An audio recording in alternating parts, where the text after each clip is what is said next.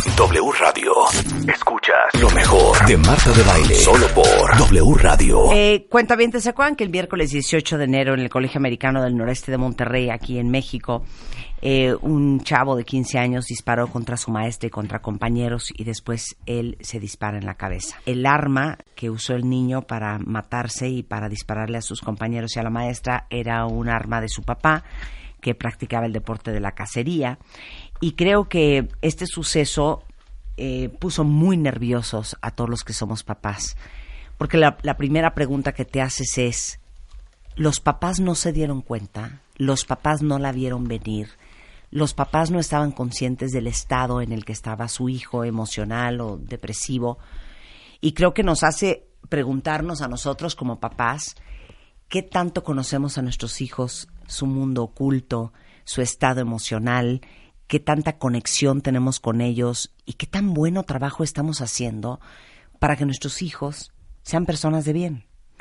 Vidal Schmil, que es uno probablemente de los mejores pedagogos en México, especialista en desarrollo humano, autor del libro Disciplina Inteligente, que es un bestseller, que ha vendido más de 270 mil ejemplares, fundador de Escuela para Padres, justamente viene hoy a hablar con ustedes para decirles cómo pueden darse cuenta oportunamente si sus hijos tienen o no conductas de riesgo. Claro, ¿qué tal? Pues bueno, primero definamos qué es una conducta de riesgo. Es toda conducta que pone en peligro su propia vida o la de otros, consciente o inconscientemente, en un afán de tener esa adrenalina, esa, esa emoción fuerte. Y hay factores de riesgo que propician o que ayudan a que eso ocurra y factores de protección o conductas de protección que podemos en la familia tomar para poder eh, contrarrestar estos indicadores. Hay indicadores que no puedes dejar de, de ver en tus hijos. Son semáforos, son luces amarillas o rojas que no puedes negar y que tienes que estar atentísimo. El primer factor de riesgo que propicia que haya conductas de, de esta naturaleza es la familia ausente. ¿Qué es la familia ausente? No es que no haya familia, es que son negligentes, es que no sabes en qué anda tu hijo, es que no conoces su intimidad, no te metes en su en su mundo, de en su mundo de intereses, ¿no? Entonces la ausencia, la negligencia, el dejar que haga lo que sea porque ya creció, porque es adolescente, creer que ya no tienes que estar ahí al lado porque ya no es un niño, es el primer error. Ahora, también hay familias tóxicas que están ahí, pero sobreprotegen, o maltratan o manifiestan conductas de violencia que hacen que el niño, el joven, pues simplemente quiere evadirse de diversas formas. ¿no? Entonces, la familia tóxica y la familia ausente o de cuerpo presente es la que más perjudica y más propicia que esto pueda ocurrir.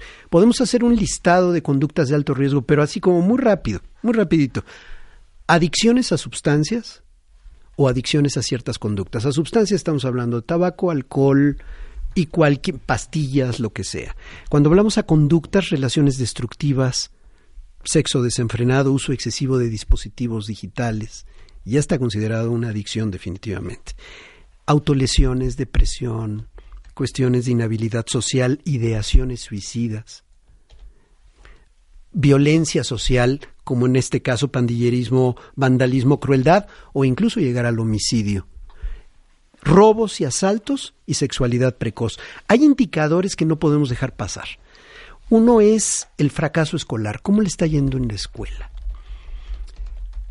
Lamentablemente vi el video. Digo lamentablemente porque me arrepentí después de haberlo visto. Yo veo, no sé qué pasó y habrá que entrevistar a la propia maestra cuando ojalá se recupere.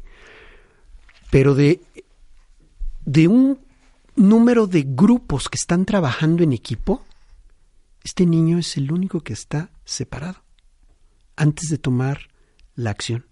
Está separado. Es pura especulación, no sabemos realmente nada de lo que pasó, pero lo que sí puedes observar es está separado. Está como castigado. Está como castigado. Yo no lo sé, ya, de aquí la fantasía, pero habría que revisar su desempeño escolar. Eso es una cuestión fundamental. ¿Cómo va en la escuela? ¿Qué tantas veces me acerco? Social y académico. Social y académico. Pero pega en el académico seguidito. ¿eh? Es bien frecuente que ocurra que hay un bajón o que hay una, un historial de incompetencia académica. Por supuesto, lo social está en juego al- a la par, al mismo nivel. He insistido, llevo 32 años trabajando en esto, 32.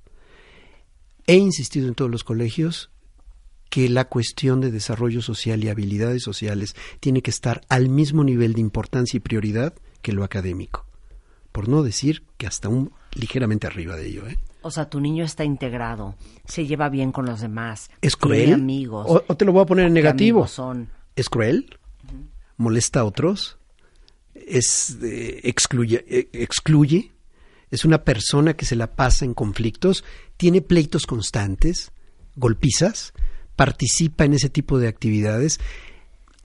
En esos detalles, ¿qué tanto el grupo de amigos? Porque uno dice, sí, tiene sus buenos amigos, pero es la persona que es seguidor, eh, hace lo que el otro le diga con tal de quedar bien en el grupo, obedece, o en el otro extremo, es como la abeja reina, alrededor de, ella tienen que estar girando absolutamente todos y sus indicaciones y, su- y sus instrucciones. Hay que tener cuidado en eso, ¿eh? porque puedes, aunque tú creas que es liderazgo, muchas veces se manifiesta una falta de empatía aterradora y un narcisismo terrible, que es un trastorno de personalidad. Entonces, no te sientas tan orgulloso de que, tu, hi- de que a tu hija o a tu hijo lo siguen todos, ¿eh? porque muchas veces tiene estas connotaciones. El fracaso escolar y ocupacional, la deserción escolar y el vagabundeo, no lo tienes que permitir en ninguna etapa. Otra cuestión importante, tienes que observar si pasa un tiempo excesivo y está obsesionado con dispositivos digitales. Ese es otro indicador que me debe de decir, cuidado ¿Por qué? algo está pasando ahí porque su forma de socialización no es cara a cara. No puede eh, discutir, dialogar, ver que alguien está en desacuerdo. Es muy fácil la pseudo socialización a través de redes. Le pones like o, o- o lo, o lo bloqueas si no te parece la opinión de alguien más. No tienes que, no tienes que llegar a acuerdos es todo alrededor mío y de lo que yo pienso. Entonces no hay manera de, de confrontar ideas, de llegar a alguna posibilidad de, de diálogo. Hay que fijarse mucho si hay fugas del hogar o fugas de la escuela, pintas, abandono de amistades e intereses que antes tenía por estar con personas que pueden considerarse malas compañías. El trato desconsiderado hacia los demás es un elemento de alerta también. El trato desconsiderado en general, dentro de la familia, con amigos, con animales, con que no hay vínculo empático hacia los demás. Ese es un tema que verdaderamente debemos de estar muy, muy, muy atentos y cuidado con la evasión a la supervisión materna o paterna. La rebeldía violenta es otro indicador. Consumo de alcohol y tabaco siendo menor de edad o, y aquí tienes que revisar redes sociales, ¿no? Adhesión a grupos parasociales, por ejemplo, yo creo que ya no existen estos punks, tarquetos, etcétera, pero muchos grupos No, bueno, como el caso de parasociales. este niño que dicen que estaba vinculado con esta red social que se llamaba la Legión de Hulk, ¿no? Por ejemplo. que habrá que revisar la validez de esa información, pero es la sospecha, ¿no? O antisociales, neonazis, narcos o sectas fanáticas, ¿eh? Si tú observas re- resentimiento social y conductas antisociales francas, de verdad debes de poner alerta inmediato. La detección temprana, Marta, Rebeca, es bien importante. La detección temprana, comparando a niños de la edad de tus hijos con otros de, de su misma edad, si tu hijo tiene berrinches intensos ante frustraciones irrelevantes, con mal manejo por parte de los padres, lo que hemos manejado infinidad de veces aquí sobre el tema de berrinches, es un indicador de una incapacidad de recuperación ante la frustración. Falta de tolerancia a la frustración. La otra, fracaso escolar permanente. Negativa prematura a continuar con sus estudios, quiere dejar la escuela. Realizar con frecuencia pequeños hurtos a los padres. Eso es otro indicador que desde niños puedes observar si hay hurtos, robo de dinero, robo de cosas. Mentir deliberada y constantemente. El desorden excesivo, real, en su cuarto y en sus cosas. Es esperable que haya cierto desorden en el cuarto de un adolescente, ¿eh? No va a estar impecable nunca. Pero aquí estoy hablando de un desorden real y excesivo. Ser un chico o chica solitario, sin amigos, sin amigas. Entonces tenemos los papás que estar ahí. Y la solución, perdón, voy a decir algo tal vez polémico, la solución no es hacer escuelas militarizadas, como está proponiendo el gobernador del estado de Nuevo León. ¿eh? Él está proponiendo hacer unas preparatorias que puedan estar manejadas por militares. Ok, algunos niños podrán funcionar o no, pero la solución no es esa. La solución tiene que ver con la cercanía de papás y con estar al tanto. La escuela no puede sustituir lo que los papás tenemos que estar observando cotidianamente, aunque esté en una escuela militarizada.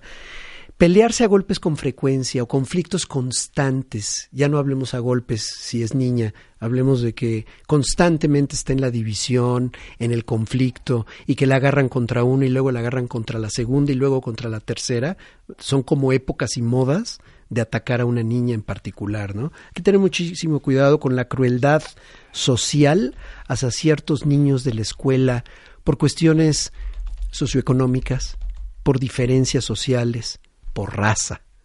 Entonces, ¿qué causa esto?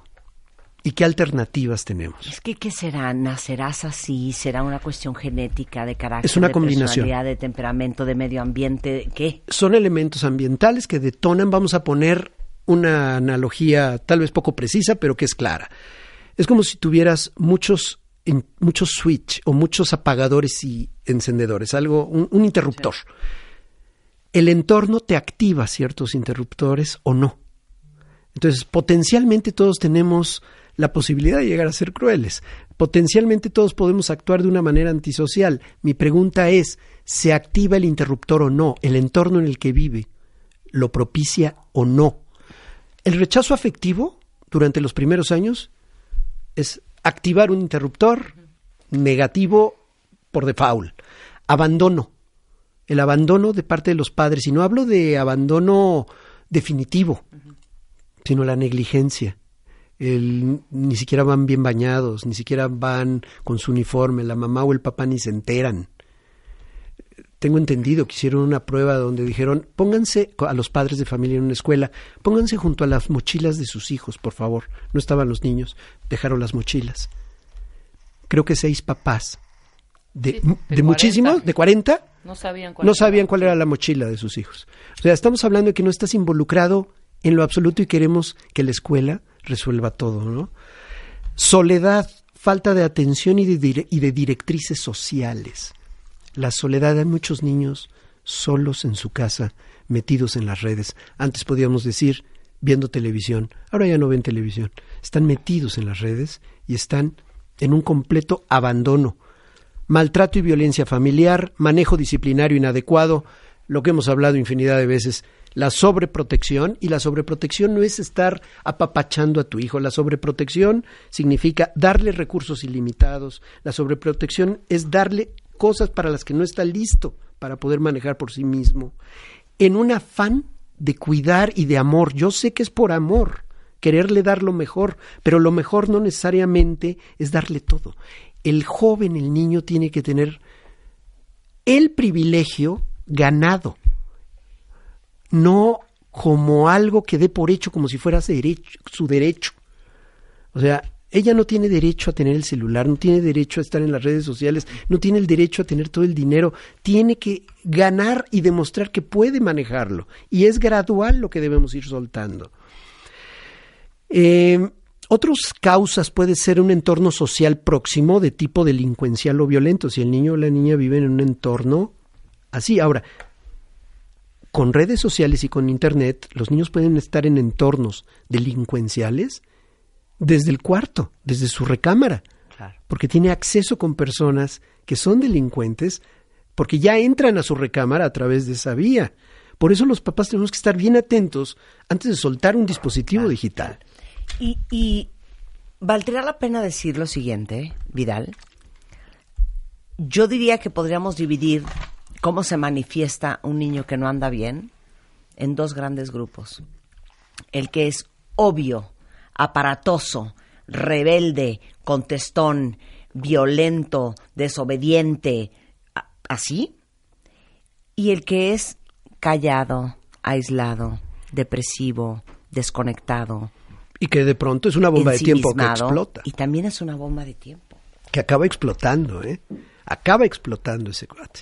Entonces, es más fácil alertar al papá de que algo está eh, mal con mi hijo, a decir, él es así, él es introvertido, salió al tío Ramón, este, no, no, no te alarmas, no prendes la Claro, alerta. Es melancólico. Es Se encierra en su melancólico. cuarto siete horas y solo está en la compu y no se mete con nadie. Pero es un geniecito y va muy bien en la escuela, es buen muchacho. Sí, en esencia todos lo podemos ser, pero ¿qué está detonándose ahí? ¿Qué está pasando ahí? En esencia todos podemos tener ese potencial completamente nocivo. ¿Qué debemos hacer? Quiero plantear opciones muy concretas. Tal vez no todo un listado, pero si esto se sube que acabo de mandar, se sube a tu... a Todo tu- arriba en martadebaile.com a la una en punto de la tarde para que lean todo lo que nos mandó Vidal. Factores de protección. Impide el abandono escolar. No permitas nunca que abandone la escuela. Es que yo ya no quiero hacer, fíjate que prepa, mejor voy a hacer prepa abierta. ¿Sabes Sí. qué me contestó mi mamá? Eso se lo dije en tercero de secundaria, sobre mi cadáver. Tiene que haber supervisión de profesores y del entorno institucional. Como padres, dar ejemplos adecuados en la conducta cotidiana. Mostrar que el esfuerzo y el gusto y la pasión por lo que se hace bien es digno de reconocimiento y satisfacción personal.